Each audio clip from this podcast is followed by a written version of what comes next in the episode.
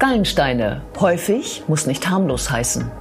Guten Tag und herzlich willkommen zur Klinik-Sprechstunde, dem Asklepios Gesundheitspodcast mit Kirsten Kahler und Ärztinnen und Ärzten der Asklepios Kliniken. Herzlich willkommen zur Asklepios Gesundheitssendung.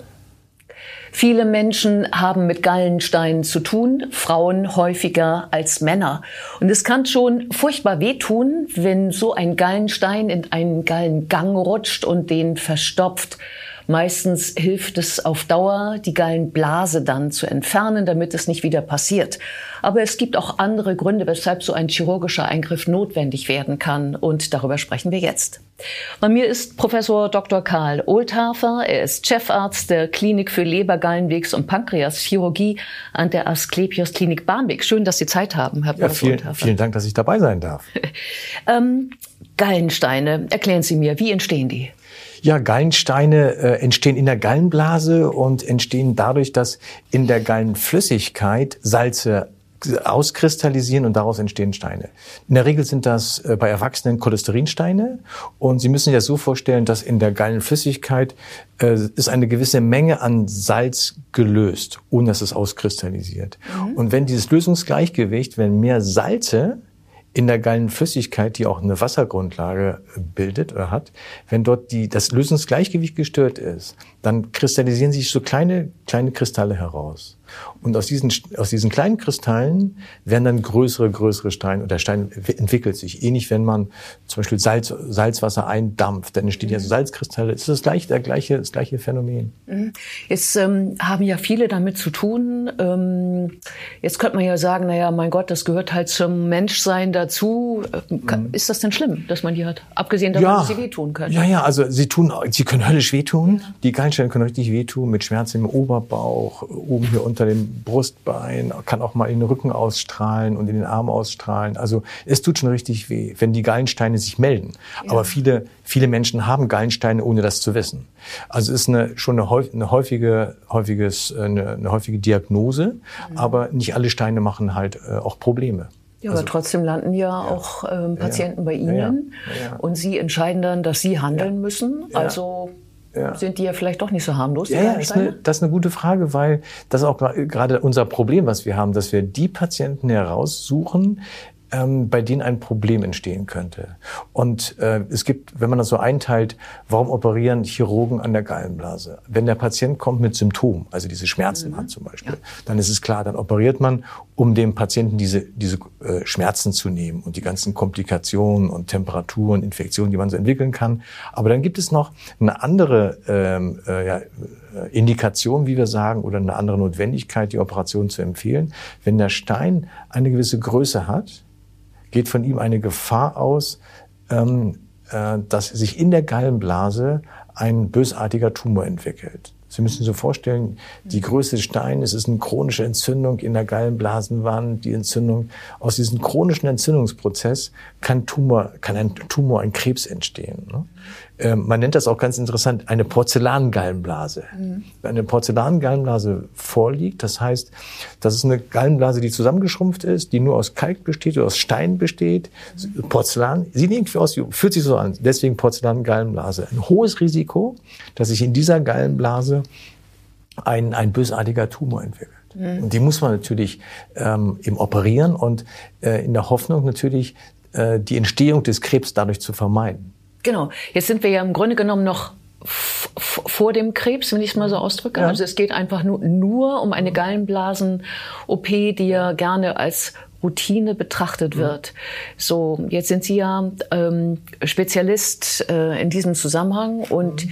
jetzt sagt man ja, warum lässt man Sie los auf so eine einfache Gallenblasenoperation? Ja. ja warum ist sie so toll für Sie? Ja, weil Gallenblase, Gallenwege, die Leber hängt, das hängt einfach, das ist ein System, ein Organsystem. Ja. Die Gallenflüssigkeit wird in der Leber gebildet. Die Gallenflüssigkeit fließt aus der Leber in Gallenwege, in den Zwölffingerdarm und auf dem Weg von dem Weg von der Leber in den Zwölffingerdarm ist die Gallenblase. Das heißt, Gallenwege, Gallenblase gehört eigentlich mit zur Leber. Ist eine Funktions, sagen wir, Funktionseinheit der Leber. Deswegen sind wir als Leberchirurgen auch sehr stark äh, daran interessiert und beteiligt. Und was äh, aus meiner Sicht das äh, auch sehr interessant macht als Leberchirurg ist, weil die Anatomie so unterschiedlich sein kann. Der Gallengang, es ist nicht wie im Buch immer äh, dargestellt, sondern es gibt so viele Variationen und noch so viele Möglichkeiten, sowohl für den Gallenweg als auch für die Blutgefäße, die den, die, die Gallenblase auch versorgen gibt es so viele Variationen. Und deswegen ähm, äh, ist es auch natürlich, wir beschäftigen uns damit und wir sehen auch, dass es manchmal schwierig sein kann. Dass man, dass man, man muss die Anatomie ja beherrschen und wissen, was man macht, wenn man was absetzt, damit man eben keine Fehler macht. Es darf nicht bei der Operation der Gallengang, der aus, der zur Gallenblase geht, darf nicht mit dem Hauptgallengang verwechselt werden. Dann ja. hat man ein Problem, was eben halt auch die Leber betrifft betrifft. Genau, weil sich dann die Gallenflüssigkeit stauen würde in genau. der Leber und ja. nicht mehr abfließen könnte genau. und dann ins Blut geht äh, und dann kriegt man eine genau. Gelbsucht. Oder man, genau, oder sowas, also man, man könnte so eine Art Gelbsucht entstehen durch den Stau. Man kann aber auch durch den Clip äh, zum Beispiel, den man setzt, also wir Chirurgen setzen Clips, um die Strukturen zu, zu verschließen. Also Moment, also Sie, wenn Sie die Gallenblase rausnehmen, mhm. klemmen Sie sie sozusagen ab, ja. den Schlauch, und um, wir reden jetzt gerade über den richtigen Schlauch. Richtig. So, so muss man sehen, ja. ja. Genau. Also die Gallen die Gallenblase ist ja ein, ein, eine Sackgasse sozusagen, wo die Gallenflüssigkeit reinfließt, mhm. sich aufhalten kann und wieder zurückfließen kann. Mhm. Und, Damit äh, nicht so viel im Darm landet. Genau. genau. Na, das ist, ähm, die Gallenblase ist ja, ähm, hat nur 60 Meter ähm, Fassungsvolumen und die Leber produziert äh, äh, am Tag ungefähr 1 bis 1,5 Liter. Das heißt, es fließt nur, das meiste mhm. fließt eh in, in den, in den Zwölffingerdarm und das, nur eine geringe Menge geht in die Gallenblase. Dann frage ich mich, ähm, ach so, dann ist das wahrscheinlich auch die Begründung, warum man ohne Gallenblase ganz gut leben kann eigentlich, ne? Ja. Es gibt Lebewesen okay. auf diesem Planeten, die haben gar keine Gallenblase. Aber Sie sagen ja eben gerade, also ähm, die Herausforderung ist, ähm, einmal die Gallengänge freizuhalten, mhm. dass das weiter funktioniert. Und zum Zweiten nicht ein falsches Blutgefäß abzuklemmen. Genau. Habe ich Sie so richtig ja, ja, verstanden? Richtig. Ne? Also es, äh, es, ist schon ein Problem, wenn man die, die Leberarterie äh, äh, äh, ja, zuklippt. Also wenn man statt der äh, Arterie, die die Gallenblase versorgt, die Leberarterie trifft, das ist nicht gut. Dann, weil natürlich dann die Leber schlecht perfundiert ist, ja. ähm, schlecht durchblutet ist. Aber insofern, Sie haben mich gefragt, warum ich als Leberchirurg ja, ja. so Interesse habe. Das ist einfach, äh, hört mit zu, zu unserem, zu unserem ja, Arbeitsgebiet. Ne? Das ist einfach, und dadurch können wir es auch sicher anbieten, weil wir tagtäglich damit zu tun haben. Insofern ist das auch ähm, ne, ne, ne, für uns eine, ja, ne, einfach, wir fühlen uns da zu Hause und die Anatomie ist für mich auch immer eine Herausforderung, Herausforderung, die Anatomie darzustellen. Es macht einfach auch dann auch. Weil jeder äh, anders ist. Jeder anders ist. Das ist für ja. mich einfach auch als, als Chirurg auch eine Herausforderung, immer wieder für jeden Patienten die, die Anatomie sicher darzustellen. Und wenn ich die Anatomie sicher dargestellt habe, kann ich sie auch, die Gallenblase sicher entfernen. Dann passieren keine Probleme. Ja. Insofern ist das, ist, deswegen auch die Faszination als Leberchirurg in der Gallenblasenchirurgie. Ja, natürlich. Man darf das nicht verharmlosen. Äh, also die, die Steine äh, sind schon, sind schon häufig äh, vorhanden und, und wenn sie Probleme haben, machen, sollte man sie auch, auch entsprechend behandeln. Aber es, man darf auch nicht, nicht vergessen, dass es viele, viele Patienten oder viele, viele Mitbürger gibt, die Gallensteine haben, die überhaupt nichts machen. Ja. Und ich glaube, da muss man auch klar trennen, dass, dass die, die Steine, die überhaupt keine Symptome machen, die kann man auch einfach beobachten, gar nichts machen. Ja, und ab einer bestimmten Größe? Ja, eine Größe, drei Zentimeter sagen ja. wir. Ab drei Zentimeter äh, empfehlen wir die, die Operation. Weil es dann zu einer Krebsbildung kommen könnte. Ja. Genau, das wäre dann ein Karzinom, ein Gallenblasen, also man unterscheidet, glaube ich, zwischen Gallenblasenkarzinom und Gallengangskarzinom, mhm. richtig? Ja. Ähm, das heißt, ähm, das Karzinom der Gallenblase ist in der Gallenblase. Mhm. Ähm, und das vom Gang kann aber überall sein innerhalb das der kann, Leber dann, oder? Das kann überall sein, ja. ja. Ähm, wie schlimm ist das? Also was ist das für ein Krebs? Es, es ist, äh, wenn man das einteilt, der ist schon sehr aggressiv. Ja. Also Gallen, sowohl Gallenblasenkarzinom als auch das Gallengangskarzinom äh, ist, ein, ist ein als aggressiver Tumor anzusprechen. Und äh, vor allen Dingen die Herausforderung ist, weil, weil, weil es sind ja viele andere Organsysteme in der Nachbarschaft. Die Gallenblase zum Beispiel liegt dicht am, am Zwölffingerdarm. Der Magen ist in der Nähe, die Leber ist in der Nähe. Wenn sich dort ein Tumor entwickelt, ein bösartiger Tumor, der natürlich Tendenz hat zu wachsen mhm. und auch in andere Organsysteme reinzuwachsen, heißt, kann, oder kann es bedeuten, dass man bei einer Operation der Gallen, des Gallenblasenkarzinoms auch andere Organsysteme mit entfernen muss, um eine letztendlich eine, eine sichere Entfernung allen Tumorgewebes äh, zu erreichen. Also Teile der Leber zum Teile Beispiel. Der Leber zum Beispiel, ja. ja. Das ist, in, das ist dann schon, ist auch, dann steckt auch eine große Chance. Also wenn man, wenn man den, den, den, die, die Diagnose früh stellen kann, können mhm. wir chirurgisch den Tumor auch sicher entfernen. Und dann ist auch die Prognose für den Patienten eben viel besser, als wenn wir eine Situation haben, wo eine Operation nicht mehr möglich ist. Mhm. Ähm, zählt also ja, banale Frage, zählt da die Routine, wollte ich gerade sagen. Aber wie sehr zählt bei solchen, oder kann da Routine überhaupt helfen? Ja, absolut. Ja? Aber absolut, absolut äh, klar, wenn, wenn wir ähm, äh, uns mit diesem Organsystem tagtäglich beschäftigen und äh, dann äh, kommt einfach die Erfahrung ähm, äh, zum Vorschein, dass man einfach äh, eben die Erfahrung hat, wo was ist. Äh, man weiß, wie, wie die anatomischen Möglichkeiten, auch die Variationen sind. Äh, man, es ist einfach das, was man häufiger macht, macht man einfach auch besser, weil die Erfahrung da ist. Es ist wie, wie, wie überall im Leben einfach die, die, die Prozeduren, die man häufiger durchführt, ähm, die kann man einfach besser. Das ist einfach äh, Routine. Das ist, so merke ich, man fühlt, ich fühle mich auch sicher. Ich weiß, äh, ich fühle mich auch sicher, wenn ich an der Leber operiere und an Gallen, an Gallenblasenkatheter operiere. Ich fühle mich einfach sicher, weil ich das vielmal gemacht habe, äh, häufiger gemacht habe. Es ist einfach, äh, ich habe einfach ein, äh, man fühlt sich einfach da in diesem, in diesem Bereich wohl und, und weiß, man weiß auch mit Komplikationen umzugehen. Ja. Wenn mal irgendwas blutet, wenn mal irgendwie hier eine Nähe ist, man muss es auch am Ende rekonstruieren. Wenn man das entfernt hat, muss man anschließend auch die Gallenwege wieder rekonstruieren. Und da fühlt man sich als Chirurg einfach sicherer, wenn man das wirklich als Routine machen kann. Ja, zum, genau, zumal das ja ein blutreiches Organ ja. ist, die Leber. Ja. Und ähm, nicht nur Blut, Absolut. sondern auch Galle. Auch die ja, Galle darf sich im Körper nicht stauen. Es gibt ja noch einen komplizierteren, eine kompliziertere Krebserkrankung als die beiden Karzinome, über die wir schon sprachen. Mhm. Kletzkin, den Namen ja. habe ich mir gemerkt. Ja, ja, ja. Das ist, das ist ja, Kletzkin-Tumor ist, ist von, ja. äh, benannt nach einem äh, amerikanischen Chirurgen und äh, das ist ein besonders schwieriger Tumor. Der Tumor sitzt genau auf der an der Gabel. Also Sie müssen sich vorstellen, In der Leber, Leber der mhm. Gallen, ja.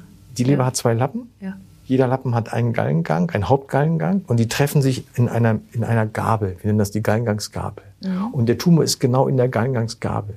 Betrifft also links, das linke und das rechte System. Und das Komplikative an der, oder Schwierige an, der, an dem Tumor ist, weil die Leberarterie und die Fortader, beide Gefäße versorgen die Leber, sind millimeternah in dieser Anatomie. Das heißt, der Tumor, wenn der nur ein bisschen groß ist, ist er automatisch in der Nähe von den wichtigen Strukturen für die Leber. Und das, und das macht den Tumor auch so, so brutal schwierig zu operieren weil, weil es ist nicht nur, der Tumor ist ja nicht groß. So, wenn das irgendwo anders in der Peripherie wäre, wäre es kein, wirklich kein, kein, keine, kein, nicht so kompliziert. Aber da, dadurch, dass die Gefäße in der Nähe sind, muss man, hat man immer, also wenn man den Gallengangsgabeltumor, den Kletzkin-Tumor operiert, ist das immer assoziiert, äh, verbunden mit einer Leberresektion ein Stück Leber raus. Mhm. mhm. Und meistens ein, groß, ein, größeres Stück der Leber, einen linken oder rechten Leberlappen. Und dann haben sie dieses Problem, dadurch, dass der Gallengang durch den Tumor zugedrückt wird, äh, gibt's, staut sich die Galle. Mhm. Der Patient wird gelb, ist häufig auch das erste Zeichen. Gelbsucht, Augen, der Augenhintergrund wird gelb. Und dann muss die Leber erstmal entstaut werden. Weil eine, eine gestaute Leber dürfen wir nicht operieren, weil einfach die Gefahr zu groß ist dass der Patient nach einer Resektion ins Leberversagen rutscht. Also man muss vor einer Operation die Leber entstauen. Das heißt, man, das machen dann die Gastroenterologen. Aber mit dem Stand, oder? Stand, ja. Genau. Das ist auch das Problem. Man muss die Vorbereitung, das Management vor der Operation, nach der Operation. Ja. Der Patient muss vorgestentet werden. So, ja. kriegt den Stand. Der Stand kann mal verrutschen. Der kann mal links oder rechts rein in den Gallengang. Am besten sind beide Gallenwege zu trainieren. Dann kann der Stand auch mal also einen Verschluss machen. Also es, das, man muss den Patienten eng führen, muss sonografisch kontrollieren. Ist der Stand richtig? Fällt das Bilirubin? Fällt der äh, gelbe, der gelbe Blutfarbstoff? Ja.